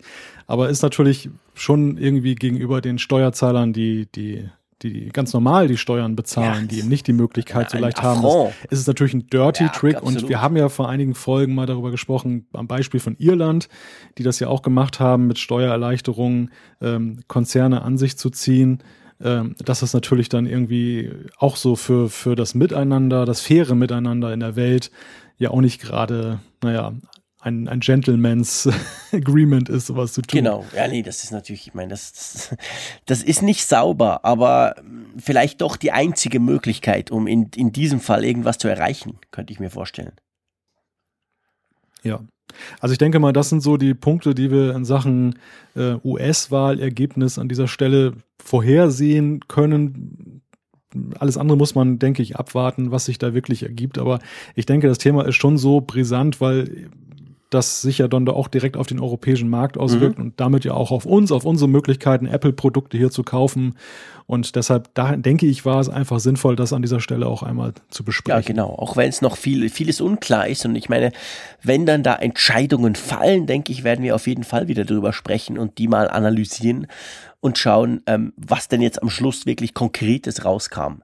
Ganz konkret sind ja die Leserzuschriften, ach, Leserzuschriften, was sage ich denn? Die Hörerinnen und Hörerzuschriften. Da haben wir auch wieder einige. Wollen wir ins Feedback einsteigen? ja, sehr gerne. Fangen wir mal an mit dem Jörg, der über apfelfunk.com geschrieben hat. Es geht um Ausgabe 36 und ähm, da ging es um den iPhone-Akku. Mhm. Hm, er schreibt, dass es schon lange nicht mehr notwendig oder reizvoll in Bezug auf Verbesserungen ist, ein Smartphone jedes Jahr oder alle zwei Jahre zu tauschen, sehe ich genauso. Allerdings kenne ich aus meiner Blase einige Nutzer, die schon ihren iPhone-Akku getauscht haben, gerade durch die längere Nutzung und weil Mobilfunkverträge mit subventionierten Geräten immer weniger reizvoll sind. Also es ist auf die Frage von Jean-Claude, macht das denn überhaupt jemand, den iPhone-Akku äh, austauschen? Da gab es ja einige ja, Zuschriften. Da gab es einige Zuschriften, da haben uns auch einige geschrieben, zum Beispiel der John McIntosh gleich als nächstes, der geschrieben hat, hat. Ich bin einer von denen, die den Akku in meinem 4S, in meinem iPhone 4S für 68 Schweizer Franken bei Apple hat tauschen lassen. Smiley. Ähm, also da gibt's offensichtlich wirklich genug oder äh, jedenfalls einige, die uns geschrieben haben, dass sie genau eben das machen. Und ich finde, der Jörg hat noch einen spannenden Punkt angesprochen. Er sagt, weil die Mobilfunkverträge mit subventionierten Geräten immer weniger reizvoll sind. Das ist ja etwas, was wir überall beobachten können. Bei uns in der Schweiz zum Teil recht krass. Die Abos, die, die Mobilfunk-Abos an und für sich haben sich ziemlich verändert, zumindest bei uns in der Schweiz. Wir haben jetzt wirklich teilweise, wenn du bereit bist, etwas mehr, so wir sprechen da von 60, 70 Franken nach oben pro Monat, aber dann hast du wirklich Flatrates, sowohl Daten wie eben auch, auch Sprechen. Dafür ist dann, früher war es bei uns so, dass du meistens umsatzbeteiligt warst. Also wenn du viel telefoniert hast, wenn du wirklich eine hohe Rechnung hast, dann konntest du nach zwei Jahren ein iPhone zum Beispiel viel günstiger bekommen als vielleicht dein Kollege, der halt ein weniger teures Abo und vor allem weniger teure Rechnungen hat. Seit bei uns die, die fast alle Provider jedenfalls in den teuren Tarifen auf so Flatrate-Modelle gegangen sind, das kostet ja immer gleich viel. Ich zahle für mein Handy-Abo jeden Monat genau gleich viel. Völlig wurscht, wie oft ich das brauche, weil es ist alles flat. Und dadurch sind aber, das ist mit ein Grund, äh, auch sonst aber, sind die Preise, die du quasi, den, den Discount, den du kriegst für ein neues Handy nach zwei Jahren, ist bei uns zumindest in der Schweiz deutlich gesunken. Ich weiß nicht, wie das bei euch in Deutschland ist und das macht's zusätzlich, sage ich jetzt mal, noch ein bisschen weniger attraktiv, ähm, nach zwei Wochen, zwei, zwei Jahren zu wechseln. Wir haben schon darüber gesprochen, dass es technisch eigentlich gar nicht mehr unbedingt nötig ist, das sowieso. Aber wenn du dann auch nicht so viel Bonus kriegst von deinem Telco-Provider, dann überlegst du sie natürlich zweimal. Ich würde gar nicht mehr von subventionierten Geräten sprechen, denn ich, ich habe ich hab das mal in meinem Falle äh, ganz konkret durchgerechnet, deshalb äh, kann ich das auch relativ äh, sicher sagen. Bei mir stand ja auch die Frage an neues iPhone. Ich war jetzt im Zwei-Jahres-Zyklus am Ende und für mich ist eigentlich bei der Rechnung rausgekommen, wenn ich das jetzt über die, die äh, Telekommunikationsfirma ja. mache, dann, dann ist es eigentlich nur ein Ratenkredit. Also ich, ich stottere das iPhone dann ab, aber ich bezahle unterm Strich nach 24 Monaten das gleiche, weil ich dann äh, entweder im Tarif hochgestuft werde, also nochmal 10 Euro mehr bezahle, als ich bislang bezahlen musste. Ansonsten ist der Gerätepreis so hoch, dass es dann eben auch nicht aufgeht und man fährt günstiger, wenn man sich das Ding tatsächlich äh, selber kauft und dann einen günstigeren Flatrate-Tarif irgendwie für sich findet, wo es allerhand Möglichkeiten gibt ähm, also Subventionierung, das Thema ist, glaube ich, so ein bisschen ja. durch. Was, was aber ja auch erklärlich ist, weil eben diese, diese Überhänge, die die Tel Telco-Firmen mhm. hatten, mhm. wo eben dann viel Nutzer dann so ein bisschen mehr Geld in die Kassen gespült haben, ja, die Zeiten sind ja vorbei. Und es gibt ja jetzt mittlerweile auch zunehmend Tarife, da wird ja sogar diese, diese äh, quasi Flatrate, diese Schein-Flatrate wirklich unbegrenzt ja. gemacht in diesen hohen Business-Tarifen. Ja. Gut, man zahlt da 200 Euro und mehr dafür pro Monat, das ist natürlich schon ein Tacken Geld. Aber auch das äh, ist ja wiederum ein Beschneiden der Marge, weil man ja wirklich diese Extremnutzer dann ja auch äh, wieder begünstigt, genau. die dann eben auch so ein, so ein Oberlimit dann ja, haben. Ja, genau, genau, das ist genau der Punkt. Also von dem her spannend, John, spannend, Jörg, stellvertretend für viele andere, die uns erzählt haben, dass sie ihren Akku eben tauschen lassen und es ist ja auch nicht so teuer. Also ich meine, klar, ein, ein iPhone 4S ist schon recht alt, kann man sicher sagen. Auf der anderen Seite, ähm, wenn du einen neuen Akku hast, hast du natürlich ich, eine der wichtigsten, wenn nicht vielleicht für gewisse Leute überhaupt das wichtigste Teil dann getauscht. Da kriegst du natürlich akkumäßig dann mal wieder einen ziemlichen Boost. Also man sieht, man kann das nicht nur machen, sondern es wird offensichtlich auch genutzt. Ja. Wollen wir mal zum Oliver gehen? Genau, der Oliver hat eine Frage, die du vielleicht beantworten kannst. Er hat uns über Twitter gefragt, wie aktiviere ich eigentlich den Standby bei dem neuen MacBook Pro mit Touchbar? Bisher ging das ja mit Alt Command Power oder Display aus, Shift Control Power. Wie geht das jetzt mit der Touchbar, Jean-Claude? Okay. Gut, dass ich es jetzt noch nicht aus meinem Rucksack ausgepackt habe, der da quer im anderen Raum liegt. Ähm, ich glaube, ich werde das aber nachher noch überprüfen. Ähm, es ist ja so, dass man bei der Touchbar auf der rechten Seite hast du ja die Touch ID. Und diese Touch ID, diese Fläche, wo du den Finger drauflegst, zum Beispiel, um dich zu authentifizieren, die ist auch ein Knopf. Und wenn ich das bis jetzt richtig verstanden habe, was neu ist bei den neuen Mac Pro, MacBook Pro, ist, dass wenn du sie aufmachst, gehen sie gleich an. Also du, die Dinger, das, das, das Öffnen des Displays aktiviert immer den quasi Power-On-Funktionalität. Egal, ob sie vorher im Standby waren, da war es ja vorher schon so, aber auch wenn sie ganz ausgeschaltet sind. Die starten dann hoch. Und jetzt bei den Touchbar-Modellen hast du eben diesen, diese Touch-ID und das ist auch ein Knopf, den kannst du drücken. Und ich würde jetzt mal aus dem Bauch raus sagen, ähm, dass das eigentlich funktionieren müsste mit Alt-Command und dann Power ist eben diese Touch-ID, beziehungsweise dieser Touch-ID-Knopf, den du drücken kannst. Das müsste eigentlich gehen. Aber ich mache ich mach euch einen Vorschlag, liebe Hörerinnen und Hörer, vor allem dir, lieber Malte. Die nächste Zuschrift vom Sven ist ja relativ lang. Während du die vielleicht nicht allzu schnell vorliest, stehe ich kurz auf, hol mir das MacBook, ähm, stell's dann hier hin und boote das hoch und dann können wir das quasi live hier im Apfelfunk testen. Einverstanden? Das machen wir so. Dann kann ich ja auch noch ein bisschen was darüber erzählen, wo Sven denn herkommt. Genau, weil ich höre dich dann nicht. Ich gehe das, das mal kurz holen. Ja, das mach mal. Sven schreibt uns, äh, dass er aus dem hohen Norden schreibt, noch viel nördlicher als Bremen. Ähm, ich gehe mal davon aus, dass er uns aus Schleswig-Holstein schreibt. Der Nachname deutet auch darauf hin. Und äh, es geht um eine Frage. Eines stößt mir momentan etwas auf. Vielleicht wisst ihr, was bei Apple momentan los ist. Ich habe Anfang Oktober eine Apple Watch Series 2 bei Gravis bestellt. Die Lieferzeit wurde Datum mit äh, zwei bis drei Wochen angegeben. Nun sind bereits sechs Wochen vergangen und immer noch keine Apple Watch da. Und wenn er in den App Store reinschaut, dann verschiebt sich der Liefertermin jeden Tag um einen Tag. Also es geht immer weiter. Und seine Frage ist, hat Apple Probleme mit der Watch? Hat Apple allgemein Probleme mit der Produktion? Ihr habt ja schon über die EarPods berichtet, die sich auch nach hinten schieben bei der Verfügbarkeit des iPhones. Die gleichen Resultate. Was ist da los? Wenn ich da vielleicht zumindest für das iPhone kurz antworten dürfte, weil ich mir ganz aktuell ein iPhone 7 Plus gekauft ja, habe, los. dort ist es genau die umgekehrte Entwicklung gewesen. Also ich habe das bestellt, wurde angegeben mit drei bis vier Wochen Lieferzeit. Es hieß bis Ende November oder eigentlich ziemlich genau Ende November soll ich das Ding bekommen. Und dann kam eigentlich schon relativ früh nach einer Woche die Mitteilung, nee, komm früher. Und der Liefertermin, der wurde auch noch mal um eine halbe Woche dann unterboten. Also eigentlich dürfte ich es glaube, heute noch gar nicht haben, aber jetzt habe ich es wohl schon über eine Woche. Also das ist schon, da, da kann man jetzt sagen, haben sich die Lieferzeiten eher zum Positiven bewegt. Okay, spannend. Ähm, ich habe mal so ein bisschen im App Store, also im Apple Apps Apple Store, nicht App Store, Quatsch, Apple Store rumgesurft, um so ein bisschen zu gucken, wie das mit den Lieferzeiten ist. Äh, es ist spannend. Es ist tatsächlich so, dass bei vielen Geräten zwei bis drei Wochen angegeben wird. Ich weiß aber von einigen, die dann zum Beispiel gerade iPhones deutlich früher schon bekommen haben. Ich habe aber auch schon von Leuten gehört, das, was der Sven sagt, dann eigentlich bestätigen, dass dies, die Apple Watch offensichtlich deutlich länger braucht als diese zwei bis drei Wochen. Ähm, schwierig zu sagen, ob das am Erfolg liegt oder nicht. Bei der Apple Watch ist natürlich insofern immer schwierig, weil es da so extrem viele Kombinationsmöglichkeiten gibt, die man ja zusammen kombinieren kann, bis man dann die hat, die man genau möchte.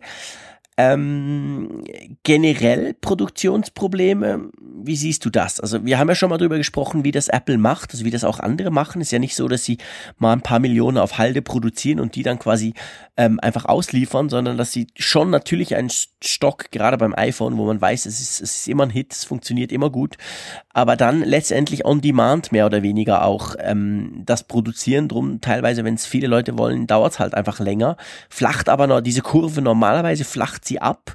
Und es ist ja jetzt nicht so, dass die Apple Watch gerade erst gestern vorgestellt wurde, die Apple Watch Series 2. Also die gibt's ja auch schon länger. Wie erklärst du dir das, Malte? Hm, gute Frage. Mhm.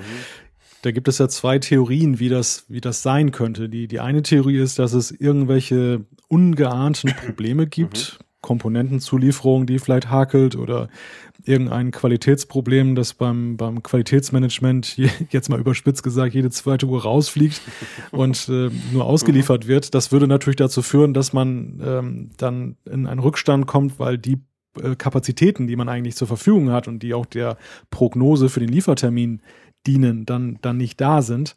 Äh, die andere Variante ist, und das ist womöglich die wahrscheinlichere, dass die Nachfrage wesentlich größer ist als das äh, erwartete oder das, das zur Verfügung gestellte Angebot, dass man möglicherweise gesagt hat, ähm, naja, Apple Watch Series 2, wir preisen sie zwar an als super Uhr, aber ähm, nach unseren Prognosen werden nicht so viele umsteigen und dann hat man eben nicht so viele Fertigungsmöglichkeiten und dann kam dann doch der große Ansturm und jetzt hängt man hinterher. Also eins von beiden müsste es ja eigentlich sein. Ja, ich denke, unter Umständen dürfte es wahrscheinlich das mit dem Erfolg sein. Das sehen wir bei den MacBook Pros gut. Man konnte ja im Vorfeld lesen, dass gerade so aus, aus der Lieferkette von, von Asien kam, dass das neue MacBook Pro sich offensichtlich sehr gut verkauft verkauft, dass das extrem große Vorbestellungswelle da sei. Apple hat ja noch nichts kommuniziert. Man sieht aber jetzt schon, dass die, die Touchbar-Modelle alle so drei bis vier Wochen Lieferzeit aufweisen, wohingegen das, das normale kleine MacBook Pro 13 ohne Touchbar, welches sich ja sonst eigentlich praktisch nicht unterscheidet vom 13er mit Touchbar, nur ist es ein bisschen günstiger und hat eben keine Touchbar, das ist sofort lieferbar. Einen Tag, das kann ich hier in der Schweiz quasi bestellen und hab's dann morgen. Ja, morgen ist Samstag, wir nehmen es am Freitagabend auf, aber das geht dann schnell, wohingegen die Touchbar-Modelle offensichtlich tatsächlich eine relativ große Liefer Lieferzeit haben. Ich glaube schon, dass das Apple halt äh, natürlich vorproduziert, aber, aber immer relativ knapp und wenn dann eben die, die Nachfrage mal ein bisschen höher ist, der, dann gibt's einfach diese Wartezeiten. Ein bisschen anders ist es ja bei den AirPods. Ich meine, das hat ja nichts mit Lieferverzögerungen zu tun. Die Dinger gibt's einfach noch nicht. Ja, ja, richtig. Aber auch da stellt sich die Frage, woran, woran, ja. woran liegt es? Also eine Theorie für mich ist ja auch, ähm, Apple hat ja immer wieder Anstrengungen unternommen, die Geheimhaltungsstufe zu erhöhen. Sie, sie wollen ja verhindern, dass diese Geräte sozusagen in die, in die Freiheit gelangen, bevor sie präsentiert werden. Und für mich hat es so ein bisschen den Anschein, wenn ich mir so die letzten Keynotes ansehe, natürlich ist da was durchgesickert, natürlich haben wir diese wunderbaren milchigen Bilder zu sehen bekommen, wo dann eben dann Komponenten so oder Komponententeile dann schon zu sehen sind, die darauf hindeuten, was da kommen wird. Aber es, es war nach meinem Gefühl schon mal wesentlich wesentlich mehr. Mhm. Also dieses Inflationäre hat ein bisschen nachgelassen und vielleicht liegt es eben daran, dass Apple den eigentlichen Produktionsstart wesentlich später wählt, also nicht mehr so viel vorproduziert, um eben zu vermeiden, dass dann das ganze Ding dann schon irgendwo auf dem Flohmarkt in China verkauft wird, was aber eben zur Folge hat, dass wenn es ungeahnte Probleme gibt, wie zum Beispiel bei den Earpods oder eben die Nachfrage höher ist, man dann leichter auch eben in diese Problematik gerät, dass man eben jetzt nicht so schnell liefern kann. Wäre wär jetzt so meine Theorie. Mhm. Wäre aber, findest du nicht, ein recht teuer erkaufter Preis für die erhöhte Geheimhaltung, oder? Weil ich meine, kaum ein Konsument äh, hat gerne Wartezeiten. Hm, ja, also ich, ich glaube. Oder bin ich einfach der, unglaublich ungeduldig? Ich hasse Wartezeiten, gebe ich gerne zu. ja, wobei es hat ja auch ein bisschen Charme eigentlich bei den Apple-Produkten. Naja. Ich, ich, ich, ich glaube, ähm, wo, wo Apple es merkt, ist dann tatsächlich in seinen Stores mhm. und im normalen Einzelhandel, weil dort ist es natürlich so, das ist so ein Mitnahmeeffekt. Man geht da rein, man, man probiert es aus, man kauft es, nimmt es ja. mit. Bei denjenigen, die es vorbestellen und, und die es online bestellen, ist es eigentlich völlig unerheblich, weil die wollen die Dinger haben. Ich meine, denen ist das eigentlich egal. Und wenn du ihnen sagst, du gehörst immer noch zu den ersten, weil wir halt eine lange Warteliste haben, ja, so what, da sind die eigentlich dann auch mit zufrieden. Mhm die, die wollen einfach zu den ersten gehören und, und das, das, das ist unproblematisch. Ich glaube, für den Einzelhandel, da ist es eher so ein Thema und da ist allerdings auch die Frage, nimmt es dann tatsächlich ab, weil der Hype dann ja auch schon so ein bisschen ausgeklungen ist oder mhm. laufen diese Geschäfte völlig abgekoppelt von einer Keynote? Ist es nicht sowieso so, war es nicht immer schon so, dass, äh, dass das iPhone, meinetwegen SE oder jetzt 7er, wenn es dann drei Monate später irgendwie beim Mediamarkt oder bei Karstadt oder sonst wo liegt, ähm, dass es dann so oder so gekauft wird und völlig abgekoppelt. Da ist dann keiner mehr, der jetzt drei Monate äh, äh die Keynote immer in der Dauerschleife guckt und dann hinterher sagt, oh, jetzt will ich es haben. Ja, nee, wahrscheinlich nicht, da hast du schon recht. Ja, spannend. Also könnte ich, könnte ja, ich mir könnte ich mir auch vorstellen. Da gebe ich dir absolut recht. Vielleicht springen wir kurz zurück zum Oliver. Ich habe jetzt das MacBook Pro 15 bei mir offen und es ist tatsächlich so, sorry, ich nehme zurück, was ich gesagt habe. Der Touch-ID-Knopf ist zwar tatsächlich ein Knopf, den kann man drücken, das hört man klicken. Ich, wahrscheinlich kriege ich es nicht hin, aber ich drücke da mal. Na, hört ihr nicht. Ist ein bisschen leise, aber, äh, aber auf der anderen Seite, wenn du Alt Command Power oder eben Shift Control Power machst, ähm, passiert gar nichts. Also diese Shortcuts funktionieren so nicht. Ich muss äh, zu meiner Schande gestehen, ich bin ein Mäuseschubser. Ich mache immer alles per Maus. Ich bin nicht so der Shortcut-Typ. Ich habe natürlich klar Quit und, und so die wichtigsten, aber zum Beispiel Standby, da, da, da mache ich beim Notebook klappe ich es einfach zu und äh, umgekehrt gehe ich sonst eben vielleicht hoch ins Menü und, und wähle das aus. Also die Frage ist im Moment unbeantwortet. Ich weiß nicht, wie man beim Touchpad-Modell per Shortcut quasi zum Beispiel den Standby-Modus ausrufen kann. Ich habe kurz gegoogelt, während du gesprochen hast. Äh, da gibt's auf den, in den Apple-Diskussionen, also discussion.apple.com, gibt's tatsächlich zwei Fragen dazu, genau die. Die sind aber noch nicht beantwortet. Die eine ist vier Tage alt, die andere drei Tage von Leuten, die wahrscheinlich jetzt gerade das gekriegt haben und da ausprobiert haben gibt im Moment noch keine Antwort zu. Also ich, ich gebe das mal. Äh, wir wissen ja, seit heute, glaube ich, werden die ersten MacBook Pro mit Touchbar ausgeliefert äh, weltweit. Also nicht nur an die Medien, sondern auch an normale Besteller. Vielleicht haben wir schon einen Hörer oder eine Hörerin, die so ein Gerät schon hat. Und wenn ihr wisst, wie das funktioniert, lasst es uns doch wissen. Weil, ähm, ja, wäre eigentlich ganz spannend. Also ich kann dir im Moment die Frage nicht beantworten ich möchte nicht den Teufel an die Wand malen, aber Shortcuts zu benutzen, das ist ja auch mal wieder so eine typische Pro-Nutzer-Geschichte. Ne? Und da sind wir wieder bei dem ja. Thema, die Pro-Nutzer, die ohnehin schon aufgebracht sind, weil sie eben sich nicht berücksichtigt fühlen, die sehen sich jetzt konfrontiert damit, dass liebgewonnene Tastenkombinationen nicht mehr funktionieren. Also wir stellen ja zumindest in dem Fall immer fest, es wird irgendwie anders laufen. Definitiv. Und das ist ja schon mal ein gehen. Affront an sich. Es muss irgendwie anders funktionieren. Ich frage mich zwar jetzt wirklich gerade, warum man denn diesen Knopf drücken kann, weil man den das ist wirklich ein Knopf. Also es ist sicher nicht irgendwie eine, eine, eine, eine Toleranz beim Bauen, dass das wackelt oder so, sondern das Ding ist tatsächlich ein Knopf, aber die Frage ist halt, was macht der? Äh, lassen wir mal noch offen im Moment, aber ähm, kommen wir dann darauf zurück, wenn wir von irgendwoher eine Lösung finden oder wenn ich selber beim Rumspielen, ich darf das Gerät jetzt noch zehn Tage behalten, ähm, vielleicht finden wir es selber noch raus. Okay?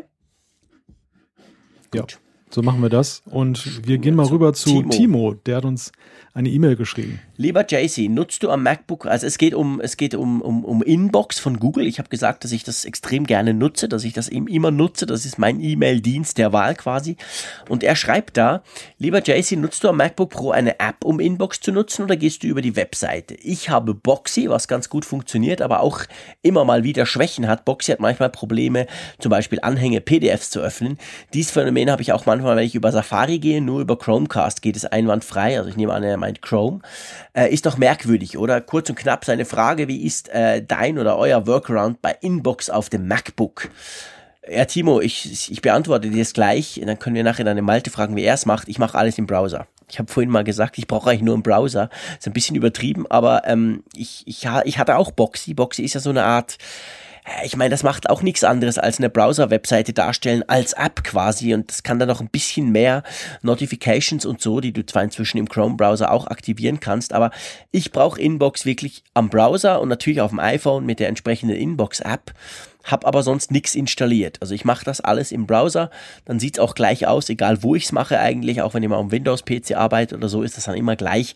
So arbeite ich. Also ich habe mir das völlig abgewöhnt, auch lokal da irgendwelche Mails runterzuladen oder auch nur lokale Apps zu haben. Muss man natürlich sagen dazu, ich bin eigentlich auch nie offline. Also wenn ich, wenn ich mal im Zug bin und gar keine Verbindung habe, dann habe ich noch mein Smartphone vielleicht, wo ich mal gucken kann. Aber sonst, auch wenn ich das Laptop unterwegs brauche, kopple ich es eben mit meinem iPhone und dann bin ich auch wieder online. Also ich bin auch tatsächlich nie offline. Drum spielt das für mich wie gar keine Rolle, dass ich quasi noch offline meine Mail lesen müsste, die ich da auf dem, auf dem Mac habe oder so. Wie machst du das, Malte? Ich bin noch ganz old school und lade mir die ja, Sachen okay. runter auf meinen Mac. Wobei jetzt auch nicht, um sie offline zu lesen, sondern einfach aus der Gewohnheit heraus, dass ich ein Mail-Programm benutze. Bei mir ist es ja Apple ja. Mail, was ich dann nutze und ähm, unterwegs nutze ich dann, wenn ich es jetzt nicht jetzt mit ähm, Apple Mail auf dem iPhone mache, äh, beispielsweise an Windows-PCs, da gehe ich dann übers Netz dann eben bei Gmail rein oder ja. iCloud.com und nutze die entsprechenden Interfaces. Insofern kann ich zu Inbox jetzt auch nichts sagen. Okay. Ist aber eine schöne Frage vielleicht auch für unsere Apfelexperten-Rubrik. Ja, genau. Denn da könnte ich mir vorstellen, da gibt es sicherlich Experten, die da eben einen, einen guten Workaround ja, wissen. genau, würde ich auch sagen. Das ist doch eigentlich eine gute Idee. So, dann springen wir mal zum Christian. Magst du den vorlesen? Ja, Christian hat uns, äh, uns eine, eine Antwort darauf gegeben, warum Jailbreaken sich doch noch lohnt. Er möchte eine kurze Lanze dafür brechen. Bei ihm ist ein iPad Air der ersten Generation im Einsatz. Ein Vanilla iPad Air kann im Gegensatz zu seinem Nachfolger keine zwei Apps gleichzeitig im Multitasking laufen lassen, dem sogenannten Split-Screen Multitasking. Mit Jailbreak gibt es dabei einen Tweak, der Abhilfe schafft. Das ist ein überaus nützliches Feature, schreibt Christian, das mich zum Kauf eines neuen Gerätes locken soll. Es funktioniert aber auch mit dem iPad Air 1 wunderbar, wenn man es eben jailbreakt. Und es gibt da auch die Möglichkeit, das iPad mit einer Maus zu betreiben. Ab hier wird es, glaube ich, ein bisschen kurios. Das hat er aber noch nicht ausprobiert, klingt aber echt gut, wenn man zum Beispiel einen Text in Word überarbeitet und sich nicht mit dem Touchscreen in Absätze reintouchen muss. Fazit für mich ist das Jailbreaken nicht nur etwas zum Herumspielen, sondern auch etwas, das beim produktiven Arbeiten eine Hilfe sein hm. kann. Und ich gebe noch mal kurz schnell einen Nachsatz, bevor wir darüber sprechen. Und Jean-Claude als Deutscher ist mit deinem Akzent so sympathisch. Ich liebe deine Art zu sprechen. Das fand ich sehr, sehr lustig. Super, vielen Dank, Christian. Das freut mich außerordentlich, weil äh, äh, eben ihr Deutschen, um das jetzt mal ganz plakativ zu sagen, ihr könnt ja beurteilen, wie man Deutsch spricht. Und ich spreche halt als Schweizer ein bisschen anders, aber das freut mich. Wenn dir das gefällt, umso besser. Ähm, ja, spannend, spannendes Thema, beziehungsweise eigentlich spannender Input. Ich meine, das ist jetzt ein wunderschönes Beispiel, lieber Christian, wie sich's eben lohnt, wie man eben tatsächlich quasi ein, ich meine, man kann ja nicht sagen ein altes iPad. Das iPad Air ist alles andere als alt, aber Apple verweigert ihm quasi diese Funktionalität vom Splitscreen Multitasking, was wirklich super praktisch ist. Ich nutze das sehr oft am iPad. Ich, ich mag das sehr.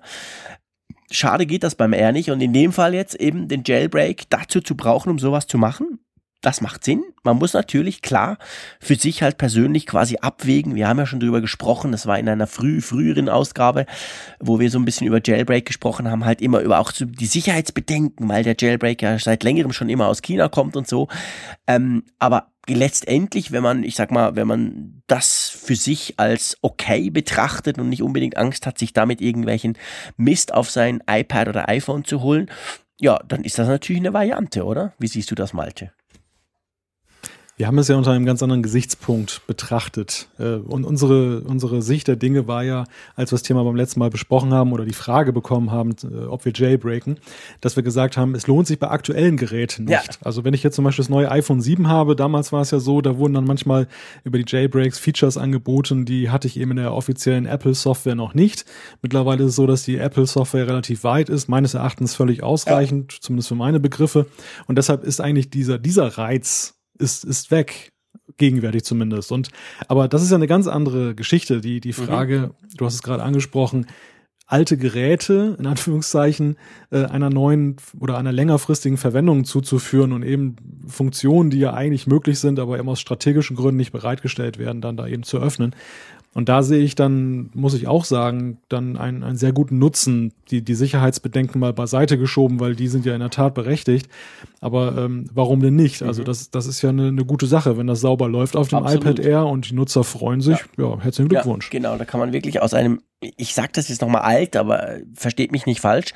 Ich, ich würde nie ein iPad Air definitiv nicht als alt bezeichnen, aber äh, für Apple und in der Logik offensichtlich ist es schon alt und das macht wirklich Sinn. Da kann man ein altes Gerät quasi in Anführungszeichen eben nochmal mit neuen, mit aktuellen Features quasi ausrüsten. Ja, und damit natürlich dann letztendlich mehr Spaß dran haben. Also macht absolut Sinn. Sehe ich auch. So, der Reto ist, glaube ich, unser nächster, oder? Ja, Reto hat ein Problem mit iTunes-Filmen, die er sich fürs Offline-Anschauen herunterladen möchte. Doch äh, sein iPad Pro 12,9 ja. Zoll mit der aktuellen Version lädt es dann gleich doppelt runter. Ouch. Und jetzt den zweiten Download kann er nicht löschen oder bearbeiten, also kann er nur beide laden. Er fragt, habt ihr das auch? Habt, habe ich eine Einstellung, die das verursacht? Hm, er hat das iPad Pro 12,9, das ist das große iPad Pro, oder? Schreibt dann noch. Ist dir eigentlich schon mal aufgefallen, dass da gar nicht mehr so viel drüber gesprochen wird in letzter Zeit? Meinst du das iPad Pro? Ja, also das ja, große. Habe ich überhaupt nicht mehr drüber gesprochen. Das, das finde ich ganz interessant. Ich war kürzlich. Ja, schieß los. Ich, ich, hab, ich hab dann auch. Ich war, war kürzlich im Elektronikmarkt. Mhm und, und bin an dem Ding vorbeigelaufen und habe mich plötzlich daran erinnert. Also es war sogar aus meinem Bewusstsein angesichts der vielen Neuheiten in letzter Zeit so ein bisschen weggegangen, obwohl ich es auch mal jetzt über längere Zeit getestet habe. Mhm. Und dann dachte ich, ach, das gibt's ja auch noch. Und, und äh, da, danach habe ich eigentlich mal bewusst so ein bisschen die, die Newsfeeds beobachtet, ob das eigentlich irgendwo noch mal zur Sprache kommt. Und äh, witzigerweise, auch wenn der Vergleich gezogen wird jetzt zu den neuen MacBooks und diese Strategie, das iPad Pro soll das MacBook äh, ablösen mhm. oder zumindest für einige Nutzer eben attraktiver sein, es wird aber häufig immer über das 9,7 ja. Zoll gesprochen, aber eigentlich nie über das 12er. Ja, da hast du absolut recht. Das ist eigentlich total spannend. Und es ist auch so in der, in der Wahrnehmung. Also ich war heute in der S-Bahn unterwegs. Ich bin immer, wenn ich, wenn ich arbeiten gehe, in der S-Bahn unterwegs und habe dann in der S-Bahn jemanden gesehen, der hat irgendwie eine Zeitung gelesen, ein E-Paper, auf einem großen iPad Pro. Und da dachte ich so, boah, das ist ja ein Riesenscreen. Ey, das habe ich schon lange nicht mehr. Ich habe eigentlich noch nie jemanden gesehen in der Öffentlichkeit mit einem iPad Pro, mit dem großen. Und das war, das war ganz witzig. Das kam mir dann wirklich vor. Äh, da hat mal einer das iPad Pro, das große. Ähm, das ist tatsächlich so. Also es ist, glaube ich, nicht nur aus der Wahrnehmung. Ich, es ist wirklich, glaube ich, auch jetzt nicht so, dass man die an jeder Ecke sieht. Ich meine, iPad siehst du ja ab und zu mal, aber, aber dieses große iPad, das pff, entweder nehmen sie es nicht mit, die Leute, weil es einfach zu groß ist, oder es fristet so ein bisschen ein Nischendasein. Aber gut, das hilft dem Reto noch nicht. Ja, ich befürchte eher letzteres, ja, aber, ja. aber das nur, nur eingeschoben, Vielleicht. weil das Thema gerade aufkam, das, das wollte ich dann doch ganz gerne mal einbringen. Ja, wie, wie kann man dieses Problem lösen? Also mir ist das Problem noch nicht untergekommen und ich wüsste jetzt so ad hoc auch nicht, wodurch es überhaupt verursacht sein kann. Tja, äh, ist mir auch noch nicht auf, ist mir auch noch nicht. Ich habe manchmal, ich kaufe auch ab und zu Filme im iTunes Store. Manchmal ist es so, dass der Download nicht losrennt, warum auch immer. Dann gehe ich aber quasi um, über, über gekaufte oder, oder was ich auch schon hatte. Ich, ich, ich drücke auf Kaufen, dann fragt er dich, willst du gleich gucken oder runterladen? Dann sage ich ja, runterladen, ich gucke es dann später. Und dann komme ich irgendwann und sehe, der ist ja gar nicht da, der Film. Dann gehe ich nochmal rein, kauf's quasi nochmal, dann kommt dann, ja, aber du hast ja schon gekauft, willst du es runterladen? Dann klickst du auf Ja und dann wird's runtergeladen. Aber dass es quasi zweimal Downloads ist und dass ich irgendeinen nicht löschen oder bearbeiten kann, das hatte ich tatsächlich so noch nie. Also ich glaube, wir geben das mal einerseits natürlich an die Experten, apfelfunk.com slash Experten. Ihr verzeiht mir, wenn ich noch mal ein bisschen Werbung mache für die Rubrik. Oder sonst eben an unsere Hörerschaft. Ähm, erzählt mal, ob ihr das auch schon hattet und wenn ja, ja, wie ihr das habt lösen können. Ja. Wollen wir noch einen Ja klar, komm, wir nehmen noch einen rein. Der den Dennis, Dennis. über genau, e der hat, äh, der hat mich direkt angesprochen. Hallo Jean-Claude, ich verstehe nicht, warum du schon so oft darüber gemeckert hast, dass das iPhone 7 Plus mehrere Stunden zum Laden braucht. Hast du es mal mit einem 12 Volt Lader, äh, 12 Watt Lader, Quatsch, zum Beispiel vom iPad probiert? Bei dir als Crack gehe ich eigentlich davon aus. Damit lädt es gleich um einiges schneller von 20 auf 80, kriege ich so gefühlt in unter einer Stunde. Liebe Grüße, Dennis. Äh, lieber Dennis, du hast recht, natürlich habe ich das probiert. Ich habe bei mir ein iPad-Stecker ähm, unten dran, das Ladegerät. Damit lädt es tatsächlich schneller. Muss dir aber auch sagen, es ist immer noch way äh, langsamer als eben zum Beispiel ein Galaxy S7 von Samsung oder auch das neue Google Pixel Smartphone. Also äh, das ist der eine Punkt. Und der andere Punkt finde ich natürlich, ich finde Apple, wenn sie, wenn sie das, wenn das möglich ist, dann sollen sie gefälligst ein, ein solches Ladegerät auch beilegen, weil das crappy Teil, das in, in der iPhone Box liegt, das hat nach wie vor Stunden. Das braucht immer noch fast drei Stunden, um das aufzuladen, komplett. Und ich behaupte mal, die allermeisten Leute haben halt das. Und das ist ja auch das, was Apple mitliefert. Also ich sage jetzt mal, ich vergleiche natürlich das, was out of the box kommt. Das, was du kriegst, wenn du 1000 Franken zahlst beim iPhone. Und das, was du kriegst, wenn du 650 Franken zahlst beim Galaxy S7. Und da ist das S7 halt unglaublich viel schneller aufgeladen. Einfach so, out of the box. Drum meckere ich nach wie vor drüber, weil es ist kein Fast Charge. Es ist einfach ein starkes Netzteil und das lädt dann logischerweise schneller, aber Fast Charge ist halt wirklich eine Technologie, die ermöglicht, dass es wirklich schnell geht, richtig schnell und vor allem der Anfang geht schnell, also so die erste halbe Stunde macht richtig viel Power rein und dann flacht sich logischerweise langsam ab, um auch den Akku nicht zu überbelasten. Ja, und drum bleibe ich dabei, Apple hat das nach wie vor nicht implementiert, also ich bin nach wie vor nicht zufrieden. Ja, kann ich nur unterstreichen. Ähm, drum meckere ich da weiter drüber. Vielleicht hört ja einer in Cappuccino, macht endlich mal was. Ja, die wollen wahrscheinlich nicht den, den äh, schönen Markt mit Powerbanks jetzt ja, im Keim ersticken. Denn die, die, die Dinger sehe ich tatsächlich gerade in, in, Verbindung mit iPhones in letzter Zeit immer häufiger. Könnte auch am Pokémon also, Go liegen. Es gibt Powerbank. ja immer noch ein paar, die Pokémon ja, Go spielen. Ja. Und die, da gehört das ja quasi zur Standardausrüstung. Unerschrocken, genau. die nicht einfrieren. Äh, genau. Ja, ja. Wir wollen auch nicht einfrieren. Wir machen hier einen Punkt für diese Ausgabe Apfelfunk 37. Aber keine Sorge, uns gibt's ja bald schon wieder. Beim nächsten Mal nämlich wieder regulär. Am Mittwochabend nehmen wir auf. Das heißt, diesmal eine etwas kürzere Phase. Dafür, dass diesmal etwas länger gewartet werden musste. Ich sage ganz herzlichen Dank an dich, Jean-Claude. Hat mich wieder gefreut, dass wir mal wieder Konferen äh, ja, eine Konferenz hier gesprochen haben. Herzlichen Dank an alle, die zugehört haben und bis nächste ja, Woche. Jetzt muss ich Spielverderber spielen, lieber Malte. Ah, ich habe was wir vergessen. Wir haben nämlich noch etwas vergessen. Das haben wir letztes Mal schon vergessen ah. und jetzt ist es definitiv Zeit, dass wir das machen. Wir haben ja nach wie vor kriegen wir von euch, liebe Hörerinnen und Hörer, ja Spenden. Das freut uns riesig, entweder über Flutter oder über PayPal. Die entsprechenden Knöpfe und Buttons gibt's bei uns auf apfelfunk.com. Und ich finde, es ist an der Zeit, dass wir mal diesen Stand aktualisieren und drum jetzt nochmal unsere Spender verdanken der letzten zwei Wochen. Malte, schieß los. den großen Sack Asche fürs Haupt habe ich jetzt gar nicht zur Hand, den ich jetzt bräuchte bei dem, bei diesem Versäumnis. Ich entschuldige mich vielmals. Der Tobias Stein hat unter anderem Genau, gespendet. der Michael Schwickert hat gespendet. Gerrit Zülke. Der Lars Dünker. Rainer Kraus. Andreas Hähnel, ich hoffe, ich sag's richtig der Ramon Beckmann. Und dann, da muss ich eine kurze Anekdote dazu sagen, der Jean-Philippe Mütele aus Paris. Wir haben schon mal über ihn gesprochen. Wir haben damals äh, gesagt, ja, haben wir da jemanden aus Paris? Wie geht denn das? Ein Franzose, versteht er uns? Der Jean-Philippe hat uns dann eine ganz liebe E-Mail geschrieben, wo er erklärt hat, dass er irgendwie in der, glaube ich, im Elsass aufgewachsen ist und Deutsch kann, französische Mutter hat, jetzt in Paris arbeitet und er hat was ganz Cooles geschrieben. Das will ich einfach in, de, in dieser jetzt hier mal quasi erwähnen. Er schreibt nämlich, er fände den Apfelfunk so cool und er ist eigentlich der Meinung, er hat ja auch auch Zeitungsabos, wo er monatlich für zahlt und er findet eigentlich, der Apfelfunk sei es absolut wert, das sei ihm genau gleich viel wert und er spendet jetzt quasi monatlich. Das soll jetzt überhaupt kein Aufruf sein an euch, liebe Hörerinnen und Hörer. Apfelfunk wird, ist und wird immer gratis bleiben, das soll auch so sein. Uns macht das Riesenspaß, völlig unabhängig von der Kohle. Aber es ist, finde ich, einfach eine ganz, ganz tolle Sache und jetzt ist tatsächlich der Jean-Philippe wieder aufgetaucht. Drum an diesem, diesen, in dieser Fall nochmal ganz herzlichen Dank. Ja, auch von meiner Seite. Und äh, ich erwähne noch den Michael Josch. Genau, der hat auch noch gespendet. Und dann, wie gesagt, noch Flatter-Spenden kamen auch rein. Die können wir nicht so ganz genau, ähm, die werden immer anonymisiert bei uns ausgegeben. Aber trotzdem, also ganz, ganz herzlichen Dank. Das ist wirklich super lieb von euch, dass ihr uns da unterstützt. Das freut uns ganz, ganz groß. Nächste Woche lösen wir dann auf, was wir mit einem gewissen Teil des Geldes gemacht haben. Da habt ihr dann auch noch was davon. Mhm. Das mal so als kleiner Spoiler. Mehr sei an dieser Stelle nicht verraten. Aber ähm, auf jeden Fall vielen herzlichen Dank. Und jetzt, äh, Malte, auf jeden Fall kann ich auch auch sagen, vielen Dank an dich, dass wir diese Aufnahme machen konnten, wenn auch ein bisschen später als gewohnt. Nächstes Mal kommen wir wieder am Mittwochabend, beziehungsweise für euch wahrscheinlich dann meistens am Donnerstag, sind wir wieder pünktlich da. Und drum sage ich von meiner Seite ganz herzlichen Dank und bis zur nächsten Woche und Tschüss aus Bern.